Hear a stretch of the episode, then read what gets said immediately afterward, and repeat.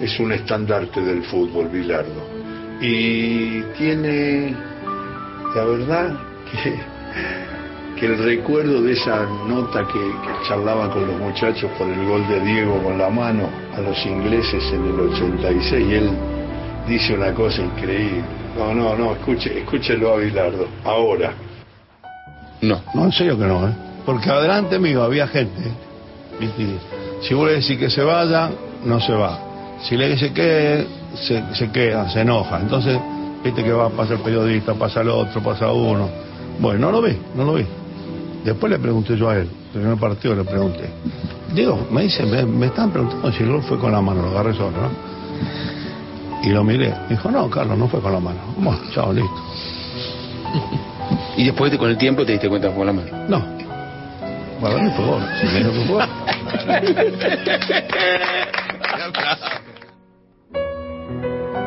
Y además Bilardo habla de Canigia. Charló conmigo de Claudio Canigia, ese delantero extraordinario que Bilardo recuerda no solamente como jugador, ¿o no, Carlos? Canigia es un pibe, es un... Yo digo, una de las mejores personas que conocí. ¿Ah, sí? Sí, es un fenómeno. ¿Y como jugador qué dice? Como jugador también. Como jugador, eh, nosotros jugábamos con la tercera de River, Sí, la selección nacional. sí, Y Garré le rompía tres camisetas por partido. claro. Eh, no lo podía agarrar, es imposible. imposible. Yo recuerdo que en aquel momento el presidente, estábamos en México, el presidente de River me decía, algún punto, había algún punto, y ustedes tienen uno abajo que es una fiera. Y después, digo, y otro, Funes, me gusta. Qué. Y fue Funes, a River. Claro. Y Canigia vinieron un día a casa a comprarlo porque querían un hombre que juegue por hecho por izquierda, un punta. Sí, Y no había casé. Y yo tenía uno en casa, que jugaba por derecha y por izquierda. Y hay un gol que la gente quizá de River se acuerda, entró Canigia por izquierda, batió, sacó el arquero y Alzamendi que acompañaba, hizo el gol. Y por ese casé adquirió la Canigia. Y Bilardo se refiere a Riquelme también. Y yo creo que es uno de los referentes que tiene el fútbol argentino, ¿no? La gente que va a decir Riquelme, Riquelme, Riquelme, bueno, por lo que dejó sentado el en la cancha del jugador que... Con, con Riquelme, yo cuando tomo boca, vivo por cerca de la cancha de Argentino Junior, digo, ¿no? Digo, a Juan Justo y pues acá, esa cancha está a tres cuadras. Entonces, este, generalmente los sábados, mi hermano, yo íbamos a ver las divisiones inferiores de Argentino Junior. Íbamos viendo los pibes que había. Y dentro de esos pibes estaba Riquelme, ¿no? Cuando yo tomo boca, hablo con Mate y digo, mira, tengo una, aparte de, la- de lo que hay que traer para jugar hoy, que trajimos, eh, se le dio el pase a algunos muchachos que eran 15 más o menos, trajo alrededor de 15 veces, y cerramos el plantel de boca. Y te digo, vamos, vamos a traer estos pibes, estos pibes ahora me van a jugar, ¿no sabes? Y estaba Riquelme, estaba Cambiazo, un pibe Ruiz y otro Lapaglia. Y empezó a jugar, Riquelme empezó a entrenar. Pero él jugaba en Argentina jugaba como Batista, ¿viste? Ahí, ahí centrado. Y yo le dije, mira, ¿por qué, no, sí, ¿por qué no, no te gusta jugar? Vamos a hacer un poquito mejor, vamos a ser un poquito más libre.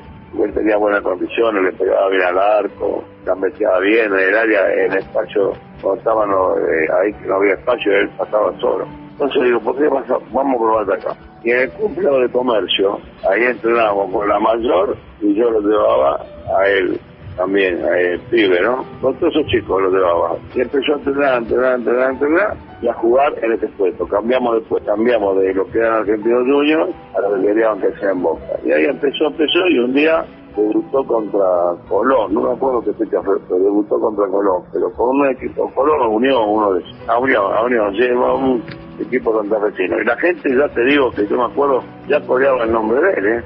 Sí, ya coreaba el nombre de Riquelme, Riquelme. Y arrancó de ahí y después lo fuimos llevando, llevando, llevando, bueno, después se convirtió en un gran jugador, ¿no? charlando de fútbol con Carlos Vilardo, que cumplió 84 años. Un abrazo a todos, un abrazo a Carlos y a toda la familia. Así empieza nuestro todo con afecto de sábado cortito, a las 4 la previa de San Lorenzo Huracán, con Eladio Arregui y Alejandro Fabri. Bajo una mano del cielo y acariciando su pelo, rulo y señal de la cruz, la caricia de Jesús hizo posible el milagro, convirtió la red en tierra, del balón hizo palomas aterrizaban su paz en la isla soledad, borrando una absurda guerra. Judas no juega esta tarde, lo expulsaron por traidor. Y once apóstoles de Cristo con sus oídos al cielo, consultándole al Señor. Y Jesús dijo, me voy de táctica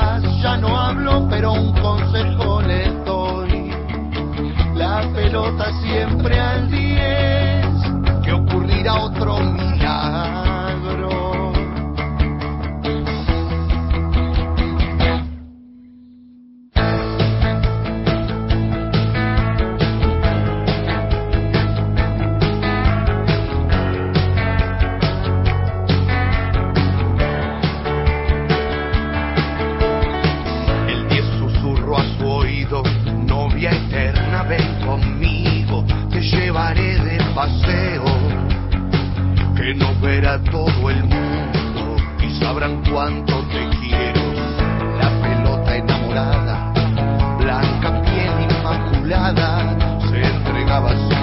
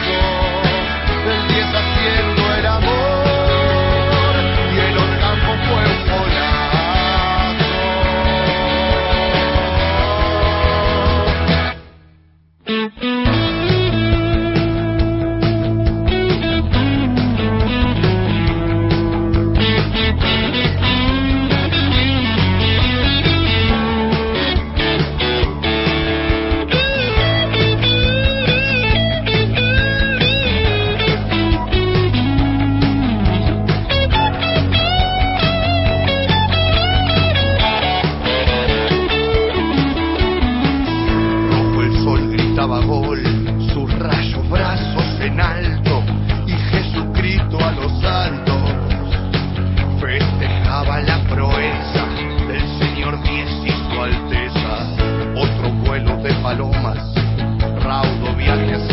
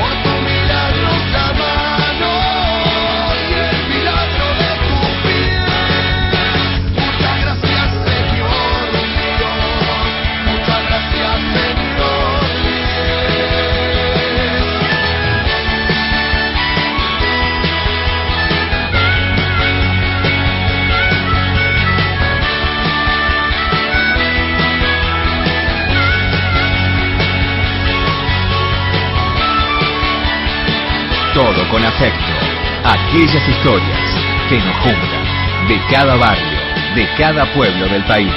Por Nacional, la radio pública.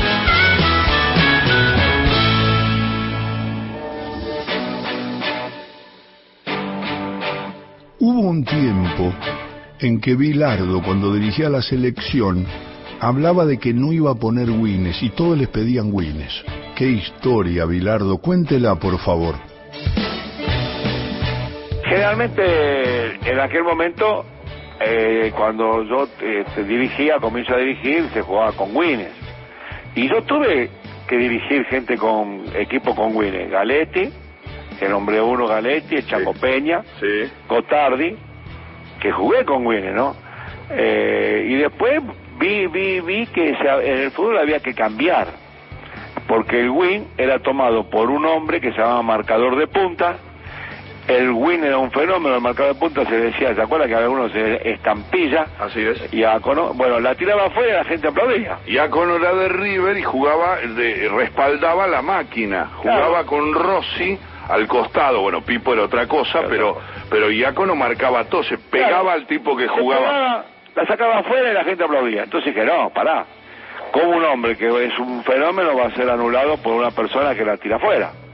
Y entonces empecé a sacar los winners. Empecé a sacar los winners y los, lo empecé a poner en, el, en mitad de campo que lleguen al arco.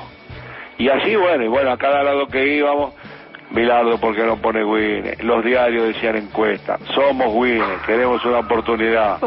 Y hablando con él, yo estuve cuatro años explicando que se acababan los Winners, que se acababan los Winners. Y la gente entendía, en el interior íbamos a dar charlas. Y me preguntaban siempre, ¿por qué no pone Winner? Hasta mi padre, ¿no? Mi padre un día me dijo, Carlos, ¿por qué no pone Winner? Digo, papá, digo, ya está, digo, no se juega más con Winner. digo. No se juega más. Mi padre, imagínese, Así es. vio fútbol del año, nació en el 11, vio fútbol del año 20 para acá. Y no murió hace mucho. Murió hace dos años. de Dos años. Hace dos años. Sí, un día fui a ver... ¿Qué edad tenía Carlos cuando murió? 92. 92. Sí, 92 tenía que... Completó un ciclo, ¿no? Eh, me fuimos a ver un día a San Lorenzo y yo siempre le decía, no hablé papá, no hablé, porque él vio el fútbol antes. Todo lo de antes era mejor, ¿no? Ah, ah. Todo lo de antes fue mejor, siempre todo lo dice, ah, yo en mi época era mejor. Bueno, entonces digo, papá, no hablé, no hablé. Un día fuimos con Ruiz, que trabajó con ustedes. Sí, con Ricardo, Ricardo. Ricardo, sí. Digo, no hablé, papá, no hablé. Bueno, estábamos en una cabina y yo era técnico de la selección, ¿eh? Y entra Ruiz, estábamos hablando y le dice, ¿qué tal, don Carlos? ¿Qué le parece? ¿A quién se podemos llevar de esto? ¿De esto? A nadie, mira qué matungo que son. Buah.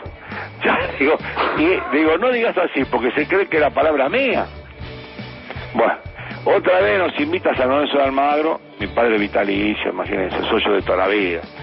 Eh, me, me invitan, vamos a ver la Copa Sudamérica, la, Sudamérica- la Copa esta, la Mercosur está acá, que salió campeón eh, San Lorenzo, Sí. en la cancha de San Lorenzo. Sí. Me invitan, vamos al palco. La gente con pañuelo, camiseta, revoleando, campeón San Lorenzo, campeón San Lorenzo. Viene el vice, ¿no? De San Lorenzo me dice, ¿qué tal, Vilar? Digo, bien, bien, qué fiesta. Dice, ¿qué tal, don Carlos? ¿Cómo lo ve? Dice, no pueden hacer dos pasos seguidos. Yo me quería morir. No. La época de, qué sé yo. Él vio a Farro, Pontón y Martino. antes de todo eso. Claro, vio a Petronilo, a todos vio. Todo, él a vio- Lángara. Lángara, Él vio cuando llegó Lángara de España, vio todo eso. Él vio, por ejemplo, a Arrieta, Arrieta y García, eh, desde allá. Ah, de- pero usted no se acuerda del San Lorenzo del 46, era muy chico. No, yo me acuerdo así. ¿De Martino se acuerda? Sí, de Martino porque lo conocí después de Pontoni porque lo tuve como técnico. Ah, Pontoni lo tuvo como técnico. En la claro. de San Lorenzo. Claro. Subieta lo tuve como técnico. A Subieta lo vi, ¿eh? Lo vi jugar a Subieta, lo vi. Jugar en primer. Subieta, Greco y Colombo. Claro. Y atrás. Beloni, Farro, Pontoni, Martino y Silva era Claro. el equipo, ¿no? Y So- Suárez, sí, Silva Suárez, sí. Silva, por ejemplo, ahí está. Silva me acuerdo porque eh, íbamos en un tren a Rosario y él me llevaba en las rodillas. Uh, Martino me dijo un día, todos hablan de, de Farro, de Pontoni, de mí, dice nada habla de Silva. Usted no sabe, me dijo Martino, lo importante que era Silva para nosotros. Claro. Era un jugador muy importante. Era bueno, aparte, bueno, iba por la punta, iba por la punta. Claro, antes iba por la punta, no se daban hasta la punta. Eh, pero bueno, otro fútbol. Pero otro fútbol. Bueno, usted vio un jugador, un jugador con el que usted discutió mucho. Estamos charlando con Bilardo en el comienzo del martes 13 de febrero. Estamos charlando con él. Y, y, Carlos, usted vio a un hombre con el que se peleó muchas veces, se enojó muchas veces, pero que estoy seguro que va a coincidir que fue uno de los mejores definidores y goleadores de la historia del fútbol, que es San Filipo. Sí. San Filipo uno puede... eh, Era de la época nuestra, ¿no? Ya que estaba en San Lorenzo. Es más, más tiene más años más que yo. Él jugaba. Eh, de chico yo eran unas divisiones más. Pedazo, Loyaco y San Filipo. Ese era el terceto. El papá de Pedazo. ¿no? Dígame cómo definía San Filipo. No, era, un maestro Era un ¿no? Todo lo que quedaba por ahí bollando iba adentro, derecha, izquierda, iba adentro, ¿no? Después yo jugué un partido con él, dos partidos, tres jugamos. Me tocó como compañero. Eh, porque cuando se lesionó, Omar Higinio García, Qué bien jugaba, muy bien, qué bien jugaba. Había- poco porque se lesionó. se ¿no? lesionó. Y esto vale que la gente lo sepa, porque otro día escuché que Español no llevó médico a un partido. Ah, sí. Ahora, eh, ahora, ahora, el domingo pasado, el sábado pasado. Y San Lorenzo de Almagro no llevó médico a una gira. Y como Mariginho García no hablaba, no habló, no habló, no habló, no habló, se le puso la rodilla a la miseria, una infección en la rodilla, queda con los meniscos malos, queda mal con los ligamentos y no puede jugar más. Y ese día yo venía jugando bien, venía jugando como como como wing, venía jugando como mediocampista. Sí. Entonces me ponen a mí como punta. De En la, punta. en la cancha de Atlanta, sí, jugaba Facundo, Ruiz, me tocó jugar a mí, San Filipo y Boggio. Claro. También yo ya había jugado la Copa América, la primera en 60, ¿no? ¿Y cómo Pero se sintió de nueve, Bilardo? Bien, no, bien, bien, ¿Bien? bien, bien, sí, bien, bien. Y... Digámosle a la gente que no lo vio, a los muchachos que están escuchando el programa, que usted jugaba de ocho. Claro. Entonces hoy arranco como nueve no- y Atlanta marcaba hombre a hombre, la época de Grigol, Cariazo, Beldía, hombre a hombre. Me vinieron a ver el Torino ese día. No toqué la pelota en la cancha de River, no la toqué. Cuando termina el partido, la gente de San Lorenzo de ahí se fueron a comprar a Coco Rossi, a transferir a Coco Rossi. Y la gente del Torino se llevó a Locatelli, un jugador que estaba en Independiente, Ajá. que se quedó a vivir. Ajá. Ajá. Y ahí apareció Coco. Coco Rossi que tiraba caño de ida y de vuelta, era un Y- maestro y- jugando al fútbol, Era ¿no? un fenómeno, un fenómeno. Coco era un fenómeno. Un jugador increíble. Cuántas historias en una historia pasa siempre en todo con afecto. Cuentos, relatos, anécdotas, fútbol, amigos. Todo con afecto, con Alejandro Apo.